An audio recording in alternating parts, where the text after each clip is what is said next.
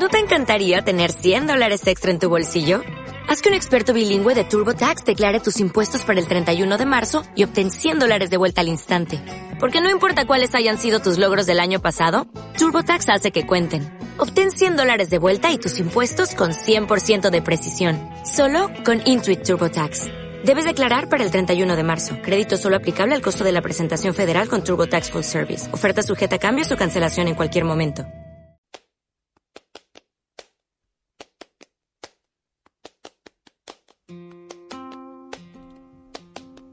Arca de Noé, un programa de la Pastoral Universitaria en Radio Universidad, los lunes a las seis y media de la tarde en el aula 89. Por si el tiempo me arrastra a playas desiertas. Buenas tardes y bienvenidos un lunes más a El Arca de Noé. El tiempo ha mejorado mucho desde nuestro último encuentro en el Arca, así que les prometemos una travesía, si cabe, mucho más agradable si se quedan con nosotros hasta las 7 menos 10. Durante este tiempo haremos un viaje por la actualidad de nuestra ciudad y te enterarás de todo lo que te ofrece durante esta semana. Así que si quieres aprovecharía al máximo, no lo dudes y súbete al arca. La tripulación ya está preparada para comenzar el viaje, así que no esperamos más. Con la orden de nuestro capitán, Policarpo Díaz, levamos anclas y comenzamos ya con nuestro sumario. Nosotros somos David e Inés. Y comenzamos el sumario. Nuestra canción para pensar hoy es una llamada a la vida. ¿Qué canción será? Muy interesante será también la entrevista en la que hablaremos de un tema que puede preocupar a muchos, así que no os la perdáis. La literatura es hoy la protagonista de nuestra recomendación. No te lo pierdas porque hablaremos de un libro muy especial. Con la finalidad de que puedas organizarte como es debido, no faltará, como todas las semanas, nuestra agenda cultural. Y ya sabes, no tienes por qué limitarte a escuchar, sino que puedes hacernos llegar tus comentarios, tus preocupaciones o todo lo que se te ocurra a través de Facebook o de Twitter en el perfil arroba osal barra baja arca de Noé.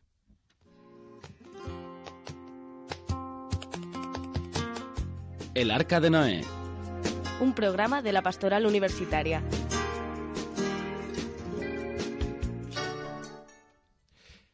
Es lunes 10 de marzo de 2014 y estamos a las puertas de la primavera. No hay mejor modo de celebrarlo que con música, y mucho más si el que nos trae la canción es Nelson. Así que os dejamos con él.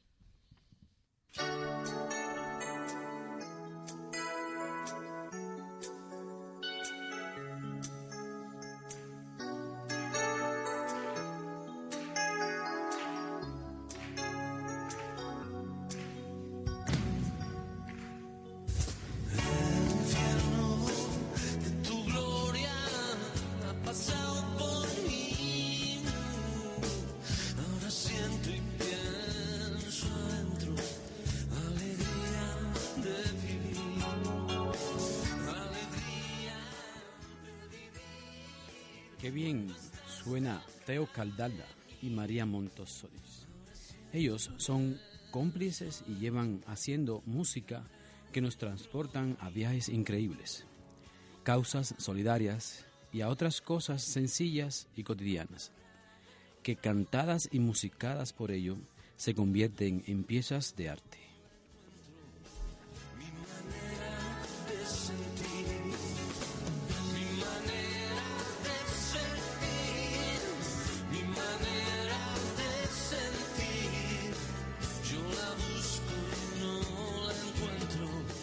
Tras la desaparición del mítico Golpes Bajos, a finales de los 80, Teo Caldalda creó nuevo proyecto junto a María.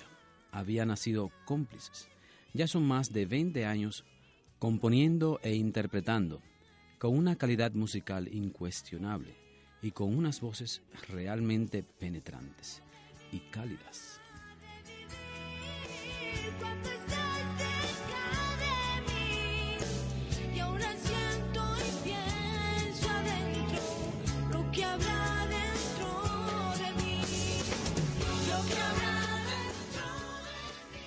Discos como La danza de la ciudad o Está llorando el sol y temas como Es por ti, Cuando duermes, Los tejados, Ojos gitanos, Casi me he creído que me quieres, serás mi cómplice.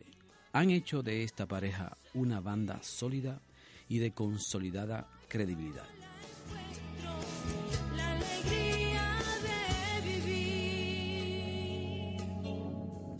Hoy pretendamos esta belleza de canción, escrita por Ray Heredia, fundador del grupo Ketama, fallecido por sobredosis, e interpretado por su hija Triada Heredia.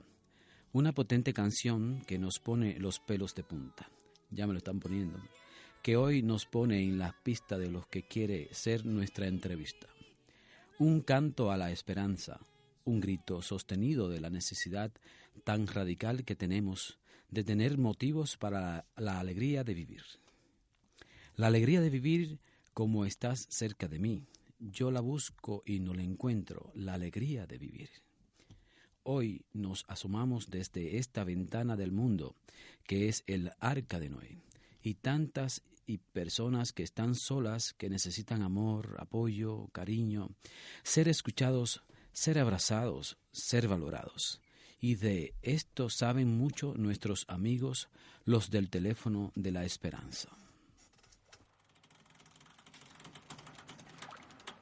El arca de Noé, un lugar de encuentro donde todas y todos podemos estar. Ea, marchemos ya.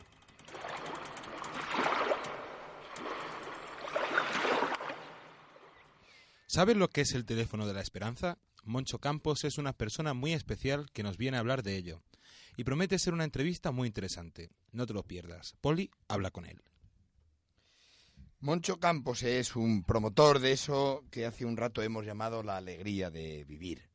Quizá este título se aproxime para definirle correctamente porque es vitalista, jovial, amigo de grandes carcajadas, amante de todos los amares posibles, incluido el amor a Dios, al prójimo, a sí mismo, a los pobres, a las flores, a los gatos, al arte, a la naturaleza, a la fotografía.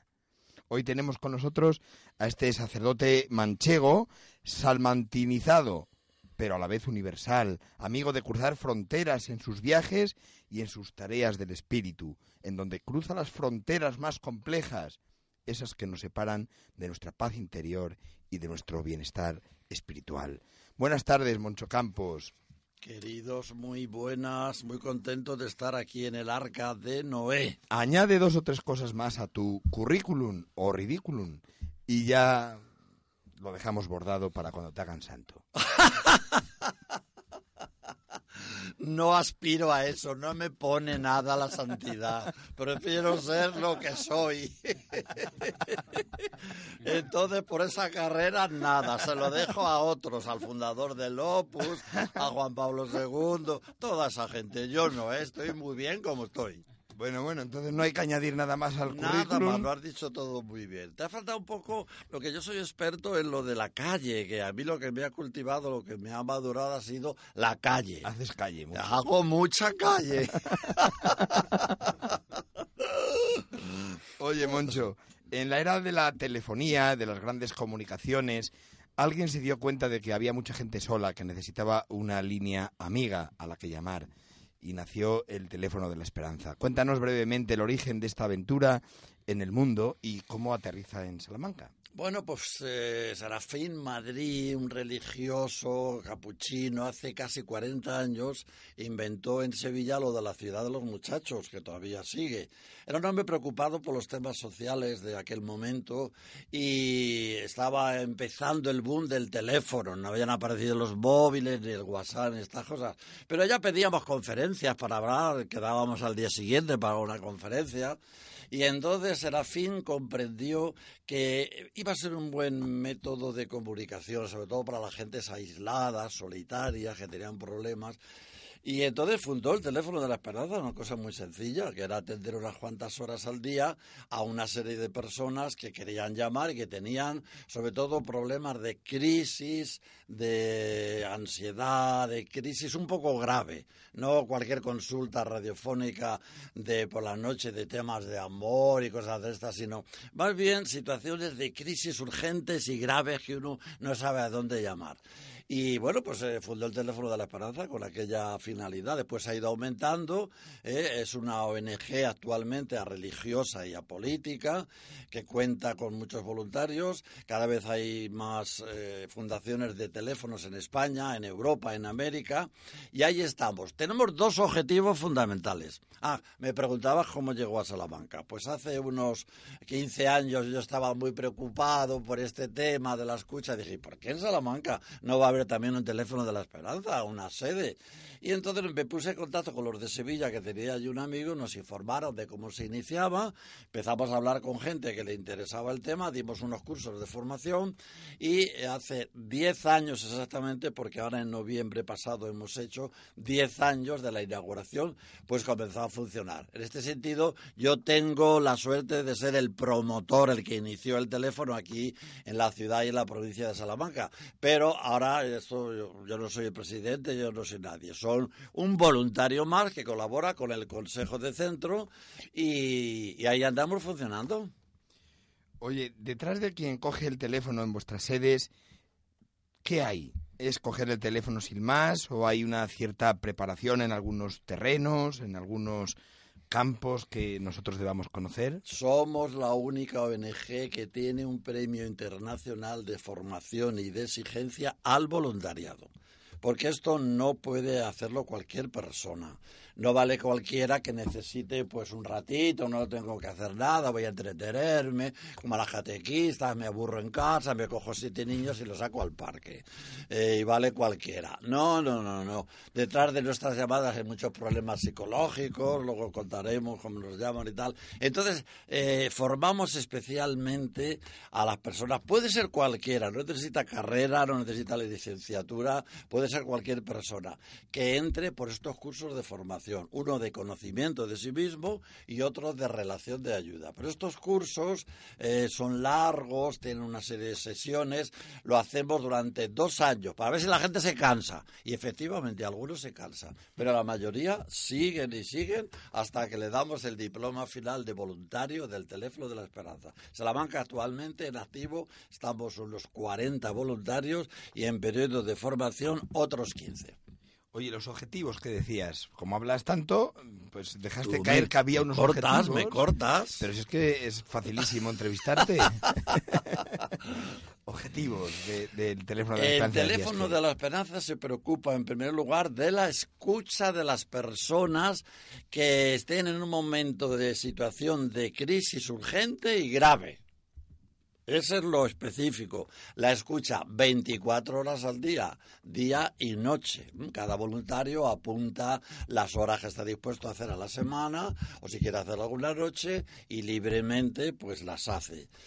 Eh, ese sería el primer nivel, la escucha a través del teléfono las 24 horas del día. Una experiencia muy interesante. Después hay eh, otra escucha más directa, más personal, en la sede. Tenemos un equipo de profesionales que atiende directamente todo de modo gratuito y anónimo. Eh, atiende a las personas o ven que han llamado y no, se, no, han sentido satisfechas con la llamada y piden un psicólogo, un educador, un acompañante, alguien que les escuche, pues se facilita la presencia de la escucha y la comunicación en la misma sede. Ese sería el principal objetivo. ¿Qué os voy a decir yo a vosotros de la escucha y de la comunicación? Eh, cuando esto es un programa de comunicar y de que la gente escuche. Pues ese es el objetivo. Curiosamente, en la época del WhatsApp estamos muy incomunicados. Lo vemos por las llamadas que nos hacen. La gente se siente muy sola, muy incomunicada. Pero usted no está casada. Pues sí, pero a mi marido casi no le veo, no me comunico nada con él. Pues usted no tiene hijos, pero no los uso. Están solitarios, incomunicados. Es un gran problema problema el de la comunicación ideal de la soledad. Pues se escucha, de hecho mucha gente nos llama al teléfono por la noche y dice, oye, cara, ¿están ustedes ahí? ¿Dónde vamos a estar? Aquí, claro. Es que si no, no me voy a la cama tranquila, mire usted, porque mm, necesito que ustedes estén ahí, porque estoy solo, estoy sola, y no me puedo dormir sin saber que ustedes están ahí escuchando. Bueno, pues la escucha, ese sería el primer objetivo. El segundo sería la eh, preocupación por la salud emocional de las personas. Cuidamos de la salud emocional para que no tengan que llamarnos y decirnos, oiga, que me quiero suicidar. ¿Qué métodos tienen ustedes para suicidarse hoy? para que no llegue esa llamada terrible, pues eh, les educamos en la salud emocional con una serie de cursos que tenemos muy interesantes para todo tipo de personas sobre inteligencia emocional, educación afectiva, autoestima, donde son grupos de la gente se conoce y va trabajando unos temas a lo largo del año. Y además tenemos otra serie de actividades, una revista muy buena al mes sobre estos temas, damos conferencias públicas sobre salud emocional y hacemos este curso eh, de conocimiento de sí mismo una vez al año que es interno para todo tipo de personas. Oye, Mocho, muy bien. Yo me imagino que nuestros muchos oyentes, porque esto tiene muchos oyentes, y muchos reales en estos momentos, pero sobre todo muchos potenciales, porque esto se cuelga en, en la red y al mundo entero a volar.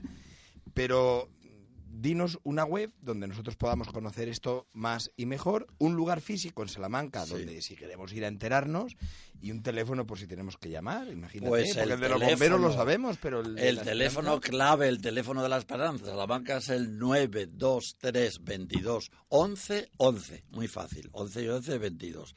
923 22 11 11. Nuestra sede para la atención en directo está en el Paseo de Canalejas 56 primero B. Y tenemos una web propia en Facebook que escribís teléfono de la esperanza en Salamanca. Y allí sale un montón de cosas y de información. Eh, lo bueno es ir a la sede, eh, si tenéis interés, eh, ver un poco lo que se hace, la atención, estáis todos invitados. Sí me gustaría recalcar los problemas con los que llama a la gente, sobre todo. Eso te íbamos a preguntar Sí. también, que nos digas una- la llamada eh, más compleja, la más graciosa, la más... Uy, de esas hay muchas que contar. Profunda, la más ridícula. tiempo. Eh, con los voluntarios, además de ayudar, eh, recibir mucho, lo pasamos muy bien. El teléfono de la esperanza atendió en el año 2013 111.900 llamadas en España. El 75% fueron eh, graves situaciones de crisis. Las llamadas las realizan sobre todo el 70% mujeres, el 30% hombres. Las llamadas en crisis fueron el 58% problemas psicológicos y psiquiátricos, el 30% problemas familiares, relacionales de comunicación, el 6% problemas asistenciales y el 4% problemas jurídicos. Atendimos llamadas de temática suicida 1.591, 62 de ellas ya habían iniciado el proceso del suicidio. Se previnieron muchos suicidios, 9.046, porque estamos en comunicación con el 112 para estos casos y con otras eh, asociaciones a los que derivamos, porque aunque allí llama mucha gente con muchos problemas, no les atendemos si son problemas específicos, derivamos pues a Proyecto Hombre, a Cruz Roja, a Cáritas, a Mujeres Maltratadas, a todo eso. En fin, eh, los trastornos de ansiedad y los problemas de violencia de género también son tratados. A todo el mundo que llama se le atiende, se le escucha, se le ayuda en ese momento y se le deriva a la solucionar su problema. Y todo gratis. Oye, eso sí que es como la radio, igual, gratis et amore.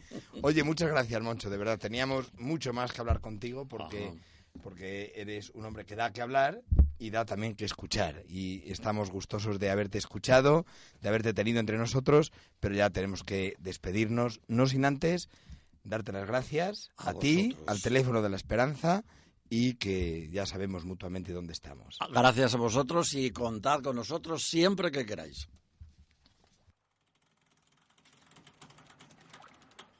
El Arca de Noé, un lugar de encuentro donde todas y todos podemos estar. ¡Ea, marchemos ya! Leer no es una actividad solo para el mal tiempo, así que aunque haya comenzado ese tan deseado buen tiempo, después de estos meses de lluvias y de frío, te recomendamos que saques un rato para leer esta obra de lo que nos hablará Ángel.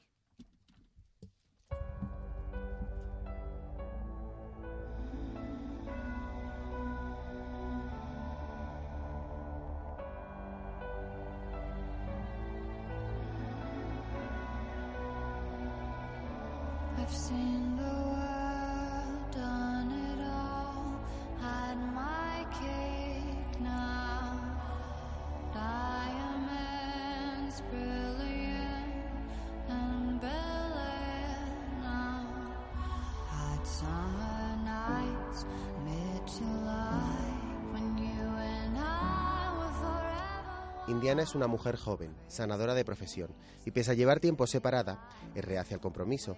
Por otro lado, su hija Amanda es más parecida a su padre, inspector de la policía de San Francisco. La chica lidera Reaper, un juego de rol donde participa su abuelo y un puñado de amigos virtuales de todo el mundo, donde se pasan las horas resolviendo misterios en el Londres de Jack el Destripador. Las rutinas de ambas mujeres, así como la vida de quienes las rodean, darán un drástico giro cuando la profecía de una reputada astróloga se cumpla y una oleada de crímenes sacuda la ciudad. Amanda, con la ayuda de su abuelo y los chicos de Reaper, ejercerá de maestra de ceremonias para investigar los asesinatos paralelamente a la policía. Lo que parte como un juego basado en hechos reales cambiará radicalmente cuando Idiana sea secuestrada y con la vida de su madre en peligro, Amanda deberá aunar esfuerzos con la policía para resolver el caso más complejo de su vida. Hoy hablamos del juego de Reaper, de Isabel Allende. Allende cumple con todas las expectativas asociadas a la novela negra, un tanto distintivas a los géneros que nos tenía acostumbrados. En cuanto a la estructura narrativa de la novela, se ciña al orden de, exploración del género, partiendo de un acontecimiento, desenlace, para luego remontarse hasta el que precipitó la acción, mediante descubrimientos graduales y lógicos. Aquí gozamos con el abanico de personajes asociados a la policía, que la autora nos cincela no sin ironía, porque a pesar de tener las pruebas ante las narices, no son capaces de dar con las conclusiones correctas. El verdadero detective en el juego de Reaper es Amanda, que junto a sus amigos del juego de rol definirá las cadenas lógicas de causas y efectos dentro de la historia, transformando el juego en un método de investigación policial. Entre los poco más de 50 personajes que aparecen en la novela destacan Danny DeAngelo, un carismático mesero que por las noches se disfraza de Whitney Houston, Lulu Gardner, una pintoresca y mítica anciana que se gana la vida tomando fotografías con una Polaroid, y Petra Hor, asistente de la policía ex convicta y experta en artes marciales. En conclusión, El juego de Reaper es una novela que cumple a cabalidad con lo que se propone. Mantiene al lector en suspense al pasar de las páginas y sorprende con un final inesperado. Y no menos importante, verosímil, haciendo que Allende salga airosa con este proyecto que la aleja de tu zona de confort literario.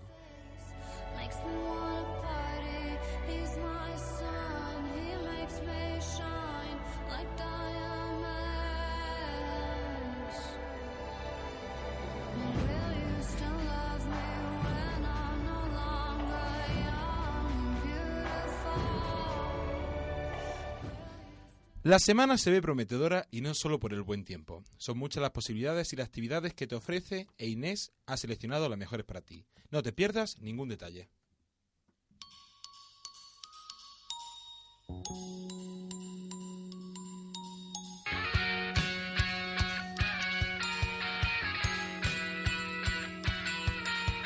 La Pastoral Universitaria ofrece una visita guiada y gratuita por las catedrales de Salamanca, a cargo del doctor en arte Mariano Casas. La cita será el próximo viernes 14, de 4 a 6. Pero si lo que prefieres es aprovechar el buen tiempo al aire libre, ese mismo día podrás acudir a la excursión a Guadalupe y Plasencia, que saldrá de la estación de buses a las 9 y media de la mañana. La inscripción podrá realizarse en locales de la Pastoral Universitaria. Y para finalizar, el sábado, 9 a las- el- el sábado a las 9 de la noche en el Teatro Liceo podrás disfrutar de La venganza de Don Mendo, adaptado por Ángel Calvente. Números musicales, un vestuario impecable, humor, provocación y frescura convierten la adaptación en un genuino espectáculo del espejo negro.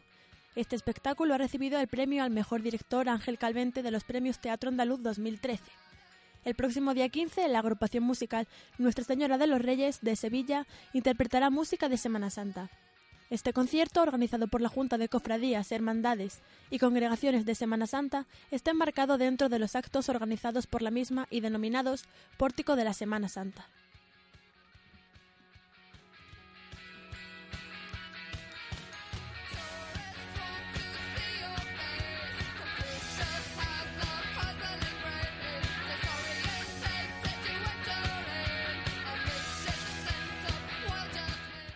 Y hasta aquí el tiempo de nuestro viaje de hoy.